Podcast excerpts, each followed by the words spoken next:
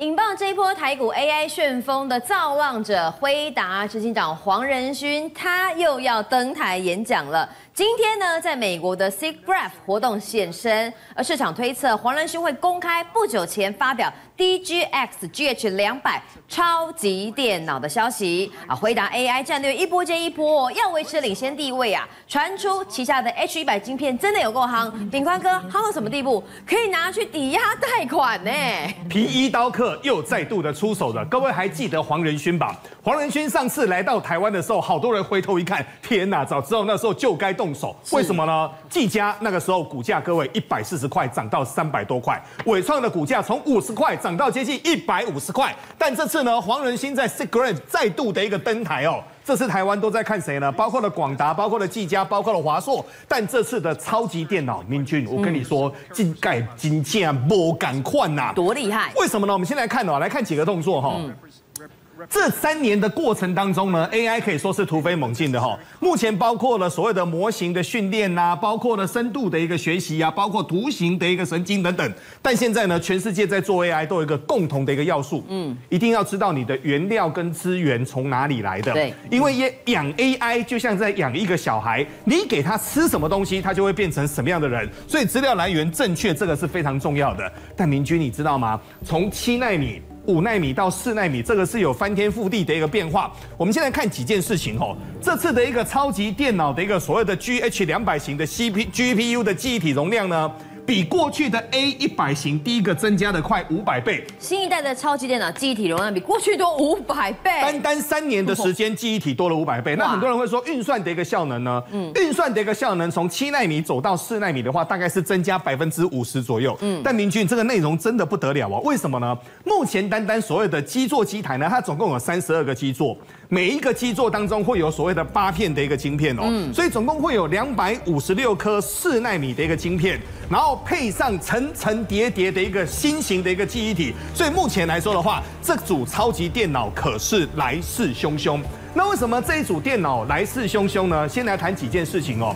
辉达再过几天，在八月底就要发布他的一个财报了。对，目前呢，大家对于它的财报，你知道全市场发生什么事吗？嗯，通通未来都是高估，没有人低估的。为什么呢？有人喊到一千美元呐。因为现在很简单哦，听说单单什么亚马逊啦、脸书啦，包括了整个所谓的呃特斯拉等等的这些大厂呢，几乎就把他的所有的订单全部都包满了。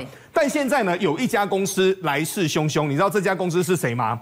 这家公司叫苹果。苹果？为什么呢？因为我们都知道哈，苹果其实一直在做所谓的 VR 跟 AR 这种所谓的一个扩增实境的一个体验呢。未来会需要非常多的感应器跟超级电脑的一个结合，而且呢，这当中呢还有几件事情哦。我们在看到这些所谓的虚拟实境呢，其实未来包括了电脑、包括了特效、包括了图形等等的。所以目前包括了苹果、皮克斯、Adobe 等等，都跟 NVIDIA 在成立所谓的一个。Open 的 USD 的一个联盟哦，是做一些动画设计的公司相关的，包括动画、包括游戏、包括很多的未来的一个所谓的手游等等的，这个都也非常非常的需要哦。但我们来看哦，其实这几年真的 AI 为全世界产生了翻天覆地的一个变化。我们现在看第一件事情哦，BMW 的一个数字工厂，过去呢，各位都知道坐车叫生产线，对，那生产线就是一台进去，然后呢，整个。所有的零件一直叠加，一直叠加，一直叠加进去，对不对？明俊，过去这当中，你一个配件不能够更改的，不能改，不能更改。为什么呢？因为过去在没有 AI 的一个时代呢，它其实所有的结构它是都相同的。嗯。但现在呢，有 AI 的一个时代不一样的。嗯。所有的东西就是模组化，它就可以流程化。所以呢，你定制的一套生产线，对不对？随时它的产品线都在换。我们来看哦。所以一条车线不见得只能做那款车。没有错，因为有很多种不同。因为它的它的包括零件的一个供应，包括硬体的一个供应，它已经千变万化了哈。过去这种所谓的物理生产的一个设计呢，其实你要换产线，你必须要做整个停机来做整个停产的一个动作，所以它的效率会非常的低下。但是呢，目前在数字工厂当中呢，它可以实测跟调整生产线的一个设计。简单的说，所有的 AI 进去做模组化之后呢，第一个。成本可以大幅的一个降低，但重点是工人的负担也大量的减少。没错，工人不用这么多了。嗯，工人第一个不用这么多，第二个你看那个自动配置车，现在最重要就是说，在整个 AI 流程当中，它有一台又一台的自动配置车。这个自动配置车，明君它最厉害的地方是在于，当你需要了什么什么产品，需要用什么样的一个五金件，需要用到什么零件的时候呢，你回头一看，它就在你的手边。哦，他自己送过来啊？没有错，这个是非常重要的。我们再来看这个叫劳氏集团的智慧店面哦，类似美国的特力屋啦。对，呃，简单的说，劳氏集团就在美国是第二大的家庭装修。嗯，那家庭装修呢，其实呢，他们现在呢，所有的装修都已经在整个所谓的电脑上面装修了，所以不用对店铺进行任何的一个改变哦。可能以前去看这种这种特例屋，他可能要常常呃修改不同居家的一个。配置让你有感觉，对对对，它可能在整个版面的设计当中都不同的，但现在呢，它只要设计原料就好了。你知道为什么吗？你要看什么呢？到整个电脑前面去，你的房间有多大，你的纵深有多宽，你要做哪一种的一个表面，你要做什么样的一个材料，一按进去，嘣嘣，不到一秒钟，通通帮你画出来。对，这个真的对整个产业会产生非常翻地覆翻天覆地的变化。但也有个缺点，什么缺点？室内设计师未来可能会失业。哇，有可能。我觉得橱窗设计师未来也可能会失业。橱窗设计师倒是还好，因为橱窗设计师很多那种大型的，它还是需要新的一个智慧哦。我们再来看德国的一个所谓的智慧车站，也有 AI。过去呢，就整就整个所谓的德国来说呢，目前的德国有五千七百座的一个车站，三万三千公里的一个路网呢，过去呢是没有办法做整个呃联网的。那现在呢，包括了汽车。火车、铁路等等都可以来做同步哦。重点是呢，现在可以干嘛？你知道吗？AI 最厉害的一个地方是，除了在安排车程之外，它的感测器可以检测到潜在的一个危机。嗯，甚至于这个潜在的危机还可以传给其他网络中的其他的一个火车，可以避免啊碰撞啊，避免塞车等等的。所以这个对于整个未来的一个火车的一个配置啊，包括驾驶员也会有很好一个。降轻他们的负担，而且具有更更简单的一个未来。好，看到从这个汽车制造业啊，甚至到这个家具卖场，连未来的火车站都变得更加智慧。一个指令哈，哪里出现碰撞，全联网都可以知道哪边需要做改善跟避开。AI 这么好用哦，大家都想抢晶片，那怎么样呢？秀肌肉拿到最多的晶片呢？我们现在说，现在的 AI 的晶片值钱值钱到什么地步呢？值钱呐！H 一百太夯哦，居然能够贷款当抵押品。发生什么事呢？美国有一家新创公司叫做 CoreWeave，嗯，那这家 CoreWeave 的后台可不得了，它后台就叫辉达。哦，那最近呢，他呢，因为他手中有非常多的 H 一百的一个机台，对不对？他居然拿着机台，哎，各位，感觉那个好像欧洲拿 cheese 去换钱一样，你知道吗？他就直接到银行去哦。居然获得了二十三亿美元的一个贷款。我有这个很多的 H 一百，我要拿贷款，就真的核核贷款。重点是他居然拿 AI 机台去贷款完之后，去买了更多的一个 AI 机台哦。所以目前来看的话，第一个这件事情很重要哦。目前的一个 CoreWeave 的一个波的话，在今年的年底前。可以再建十个做的一个新资料中心，这个对台湾可是好事啊！是怎么说？为什么呢？因为其实现在美国的一个资料中心，从股价上来沿路看，通通都是跟台湾有关系的。那么目前来看哦。目前在全世界呢，很多的这些所谓的新新创公司呢，不管是种子轮啊、A 轮啊、私募等等的，沿路都在做整个所谓的一个募资。你知道募资在干嘛吗？嗯，你只要把市场给抢入了。我问一个各位最简单的，过去脸书是一家小公司，对呀，你有没有想过有一天脸书居然会比全世界最大的整个国家的人口还要更多？很难，这个是一个很难想象的。可是过去脸书在它很便宜的时候，你进去做整个所谓的 A 轮种子轮的一个创投，后面是不是大赚特赚？赚半天。那我们目前来看哈，我们刚好跟各位说，这家 CoreWeave 呢，嗯，辉达之前已经投过了一亿美金哦，对，今年的 B 轮融资当中呢，他又再度的做的整个所谓的参与者哦，所以目前的 CoreWeave 的估值已经到二十亿美金了，短短还没上市，短短时间之内二十亿美金。各位，这只是一家做整个 AI 的一个新创公司哦。嗯、那很多人会说，那 AI 未来是无所不在，真的吗？先跟各位说，这个是真的。我们来看哦，最近这个人可红了，这个人叫吴新宙。那吴新宙这个人是谁呢？简单跟各位谈一下哈，他过去是小鹏自动驾驶的一个头号的一个人物。嗯，他过去最早呢，在美国，他是在高通出生的。对，高通出生的时候，他在做什么呢？他就是在所做所谓的奈米波自动驾驶的。但是呢，这位目前的吴新宙呢，你知道被谁挖去了吗？谁？被辉达挖去了。哇，他是目前的教父挖走了他。他是目前的全球的 A 啊辉达的全球副总裁哦。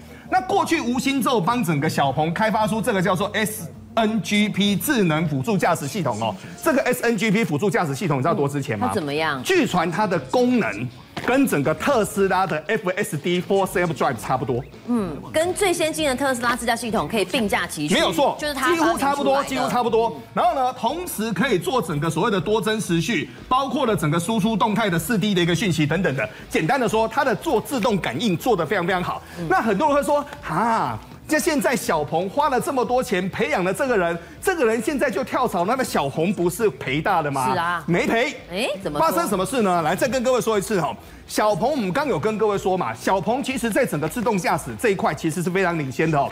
那过去呢，中国有传说中的魏小李，其中的整个小鹏就是其中的小哈，未来小鹏跟理想，那你知道小鹏获得什么？之前小鹏大家都想说他一。一一个月只能够卖两万多台车，真的撑得下去吗？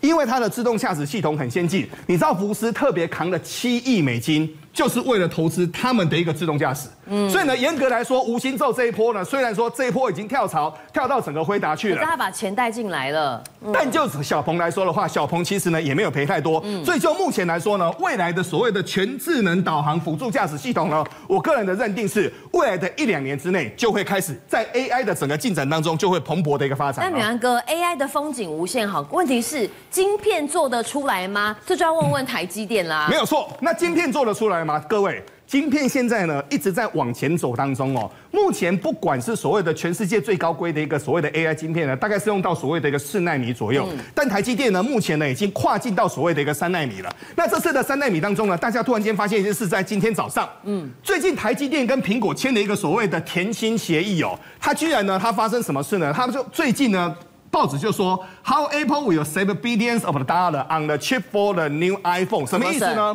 现在的三奈米那个制程非常困难，对，要二十一道曝光。嗯，那二十一道曝光完之后呢，据传目前的整个良率大概只有七成左右。啊，那明君，我们进这一行进这么久了，你做一百颗只有七十颗能用，那三十颗怎么办？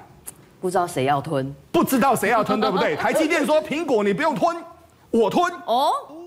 客户不用负担，对，所以呢，因为苹果大量的订购了所谓的一个处理器嘛，所以现在呢，台积电就说台积电吞。那很多人会说，那台积电会不会赔很多？倒也不会。各位你去想哦，目前的这些这道制程呢，叫做三一制程哦，三一制程是二十一道曝光，明年的 N 三一会减到十九道的一个曝光到十七道，所以呢，据传呢，就现在来说的话，明年的良率就会做大幅度的一个提升了。所以台积电的第一个晶片是做得出来的。第二个，今天有好消息。路透社就已经说了哦，目前在德国的德勒斯登呢，台积电厂的一个部分的话，德国政府要提供五十亿的一个欧元，包括了一千七百四十五亿的一个资源，所以未来呢，整个台积电的一个布局现在是布局的越来越广了。过去是台湾的台积电，但现在是世界的一个台积电，包括了台湾、美国、日本、中国、新加坡，现在连德国都要有了。但很多人会说，这样台积电会不会被外国人扛走啊？各位，刘德英今天直接说了，刘德英说。第一个，我们一定要跟留台湾，为什么呢？因为复制台湾的经验真的是太困难了。过去三十年的一个时间，三千位科学家才在台湾做出一档台积电来。目前这个方式全世界都不能用，所以跟留台湾最重要。我们常讨论来自外星的访客，多数都在美国发生。在美国各地呢，常常有人目击到外星人等等的事情，但其他国家难道没有吗？有一个前美国的情报官员就爆料，美国并不是唯一一个能够接触到坠毁 UFO 的国家，五眼国家联盟通通都有。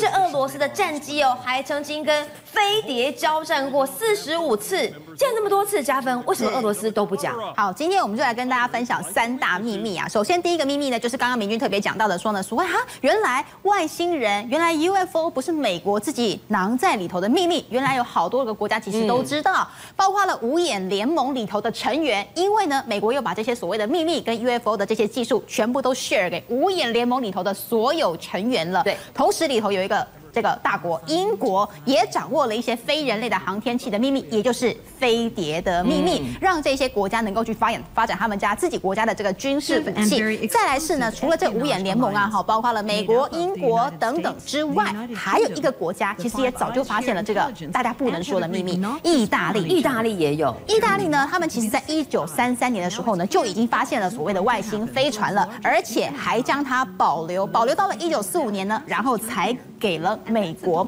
也就是说呢，这个外星人的秘密从以前得知到现在，其实已经隐藏了八十九年以上的时间。好，这个秘密之外呢，这是第一件事情，就是除了美国之外，其实有各个国家的领导人都知道这件事情。第二个秘密是呢，其实有一个记者他就发现，他其实也是等于说把自己的身份呢隐藏在其他这些 UFO 或者是这个飞碟里头，他们要去调查的这个情形。他们进去之后呢，这个记者他发现说呢，他跟两个同事到了俄罗斯的莫斯科，还有包括了调查俄国的 UFO 的这些研究项目之后，他发现原来俄国也就是呢之前的苏联哈，曾经跟外星人有交手过，而且次数多达了四十五次以上。好，比方说呢，他们这个他们去研究发现说呢，其实包括了呃，他们因为有两方有进行激烈的这个交战跟这个攻击嘛，哈，他们得出了一个结论，就是说 UFO 他们会用让人家现在目前地球人难以相信的速度。跟技术来进行攻击，而且这些攻击之后呢，当然有部分的是地球人会失败，但是有部分是飞碟或者是这些外星人他们失败了，互有输赢。是，那他们就会遗留下来在地球上一些飞碟的残骸，或者是外星人的这个遗体。那当然喽，其实这这个过程当中都有拍到影片，也以及照片。那么同时呢，还有一件例子是呢，在俄罗斯，其实他们有设置在乌克兰的上方有一个洲际导弹的这样的一个系统。嗯，结果他们发现说呢。在这个导弹的上空，有一些不明的飞行物体在那边旋绕。旋绕的过程当中，因为它是一个非常重要的这个军事基地嘛。对。所以呢，当地的这个士兵就希望能够把这个不明飞行物体呢给射击下来。嗯。但这是射击的过程当中，他们发现武器不能使用，无法将它进行射击。然后再来是呢，他们这个洲际导弹的系统呢，好莫名其妙的直接对准了美国，而且要发射的按键上面已经输入了密码。嗯。然后当下的人当然非常的慌张，希望能够将这个系统呢进行关闭，但他们无法关闭。嗯。也就是说呢，他们已经得知了 UFO，他们其实可以利用我们现在地球人无法理解的，比方说意识，比方说其他的超能。力对，去进行武器的控制，这也就是呢，当时的这个俄国的这样的一个等于说前苏联的这样的一个国防部，其实已经下令了，说呢，不准跟外星人哈，他们有任何的这个武器的攻上的攻击，因为地球人呢完全是没有防备的。好，听到这边呢，大家会觉得说，其实也没有什么证据，对不对？好，看不到什么实质的证据能够证明这一些以上所说的这些例子。我们来看看，这个是在。官网上面能够看得到的讯息，CIA 大家都知道，嗯，这个中情局大家都知道，然后呢，CIA 有一个在网站上的官网，现在大家都可以去查。一九九三年，也就是呢，在意大利当年发现外星人的飞船的那一年，同一年哦，CIA 报告就记载了他们当时看到了，比方苏联的这个士兵跟外星人他们之间的遭遇。他们说呢，有一件事情是呢，呃，这个是在 CIA 上面。看到了这样的一个文件，就是我们到官网上面可以发现这样的一个秘密文件，对，揭露出来，对对对，大家都可以看，就是现在目前电视上所播映的这个画面，大家都可以去点击。写什么呢？这记录什么呢？他们说，其实当时呢，有二十五个士兵是在西伯利亚这边进行进行一些军事训练的任务，进行到一半呢。看到了一个不明的飞行物，一样都是一样的状况。看到之后呢，当然第一时间是害怕，第二时间是进行攻击。但在攻击的过程当中呢，就有一个飞碟就被它击落了。击落之后掉落到了地面上面之后呢，突然有五个头很大而且眼神很黑的一个非常非常矮小的外星人，就从这样的一个残骸当中呢，吼就出现了。嗯，走出来之后呢，有总共他们一看，总共有五个。有五个这样的一个小小的矮型的这样的一个外星人出现，然后过了不久呢，这五个外星人就在他们的眼前变成了一个圆球体，而且是白色的巨大光芒的圆球体。五个人会变身，他们外星人对会聚集在一起，然后变成一个我们用肉眼看起来很像是一个很巨大的一个白色的球体。接着呢，就进行了他们听到一个瞬间爆炸的声响，爆炸之后呢。其中总共不是有二十五名士兵吗？对，有二十三名士兵呢。好，瞬间我们看到就是爆炸的迹象。那有两位士兵他们是正巧躲在树下的阴影处，所以没有遭到到波及。那据他们当时这两个人士兵的这个口述，他们是说，当下二十三个人是瞬间爆裂。后来他们就把这样的一个遗体拿回去这个实验室里面去做化验，发现说呢，这二十三个人全部的验出来的物质呢，都不是人类的 DNA，全部发现呢都是石灰岩的材质，变成石头人。对，全部都是记载在这个 CIA 的这个档案文字资料里面的。你会想说，CIA 已经是一个非常非常等于说呃公正的报道了，或者是说公正的单位了。CIA 他们还引用了当时 KGB 的档案也就是说跟 KGB 本来就是死对头，对，两个人竟然这一次对这件事件是口径一致，完全一样的看法，没错，所以就更加证明了这件事情的这个可靠性以及这个可信度。好，加芬刚刚讲了几个证据哦，包含说啊，什么俄罗斯战机哦有跟外星人的船舰哦对战四十五次之外呢，还有跟外星人呢直接正面对决，结果呢士兵被石化。那讲到这个是比较激烈的战况，那有没有在呃俄罗斯看到目击外星人更多民众发现的证据呢？好，我们刚。刚其实都讲到，比方说，其实其他国家，英国啦，或者是意大利等等，然后后来谈到的是在这个俄国前苏联的部分。其实，在一九六九年呢十一月的时候，有一个冬天，当时天气非常的寒冷，有一架小型的不明的飞行物体呢，就在空中突然间不明原因的爆炸。爆炸之后呢，上头的这个不明飞行物的残骸就掉到了乌克兰的境内。除了你看到画面上的影片之外呢，有什么啊？其实他们还在里头找到了一名小型的。外星人，而这个外星人呢，他们也带回了实验室去做实验以及解剖，同时这个解剖还有影片，就是画面上你看到的这个影片，这个小型外星人脸上的五官呢，哈，眼睛、鼻子、嘴巴，其实跟我们现在目前的地球人是非常的类似的。那么同时，他对他们的这个进行胸腔的解剖之后，打开血。是红色的，嗯，这跟我们一般印象当中写是绿色或者是蓝色有一点点不同。对，再来是他去研究它里头有什么样的构造、内脏等等，跟人类是否的类似。好，这一档影片呢，现在目前为什么观众朋友跟我跟明君为什么能够看得到？对，其实这个目前的影片跟刚刚那个士兵 KGB 的士兵去树林的这个画面呢，怎么会流出来？全部都是在苏联的最高机密。嗯，那么当时其实，在前苏联解体之后变成了俄罗斯，这一段影片有辗转流到了黑市里头去，然后也被这些研究外星文明的这些呃专专家，或者是外星文明的爱好者，透过黑市去买到您在画面上所看到这样的一个影片。难道难怪会有这样的影片出来？后来对，后来其实这个影片呢，也在美国的电视台曾经播出过一次。结果辗转的，在这个俄罗斯，他们自己也播出过这样的一个新闻。嗯，所以有这个新闻的事实，在对照上美国曾经播出的影片，也让这两段影片的可信度也不断的在增加当中。对。那么另外呢，其实呃，当然包括了刚刚其实有国防部的官员也出来说啊，哦，其实已经有跟记者爆料了，这是一个俄罗斯的退休的国防部的官员，他说，其实在早年呐，一九八零年的晚期呢，就已经有一批的专家有跟外星文明来做接触。那这个外星文明到底是哪里呢？他们根据的这个专家，他们去解析有关于军方跟科学之间的联系。他们目前发现的是呢，在五十五年前，在苏联他们就已经掌握了跟天狼星这边的外星人的，已经有外地文明的联系了。那么他们后来联系为什么？因为其实也是一样，不断的有飞碟到地球上，有残骸，有外星人，所以能够跟地球人有所谓的接触。对，这也就是为什么，其实在五十几年前。苏联就已经跟天狼星的人有外地文明的接触了。好，这个时候我们就开始来想一件事情了。假如说苏联在这么早的期间就已经跟外地文明、跟外星人有接触的话，那他们的科技技术应该会进步的飞速才对。应该是啊。好，的确，我们就来看哦。那为什么后来苏联会解体了呢？对。好，其实有一个说法啊，这个说法是说呢，其实他们不断的，你看，一九六六年或甚至一九六八年，其实一直都有跟外星生物有接触，甚至有发生冲突的事件发生。好，我们刚刚提到了为什么苏联后来解体了，有一个。说法是说呢，因为有一次的攻击事件，本来外星人是不希望苏联去出兵的，但是苏联没有听外星人的话，所以他们依旧出兵，两方就破局了。好，后来呢，你知道吗？哈。也就是我们看五十五年前这个这个数字也非常敏感哦。五十年前的时候呢，苏联本来可以让火箭载到月球上面去，是比美国更快的哦。对，因为那时候在太空大战。对，就在这个月球这个科技竞赛的过程当中，本来是比美国厉害的，但是后来不明原因让美国超车，对，苏联完全不为所动。嗯，第一有可能是他知道其实已经有外星文明了，他不敢冒犯外星。没错。第二。会不会就是因为他们跟外星人文明已经破局了，所以在后面的科技当中，其实其他的外星文明已经不再继续的帮助苏联。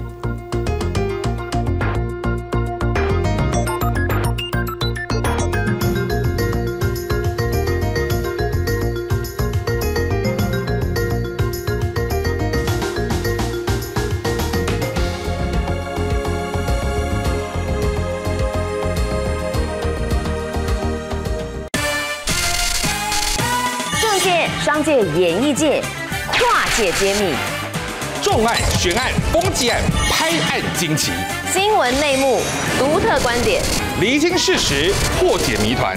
我是陈明君，我是李佳明，敬请锁定五七新闻网，真相不漏网。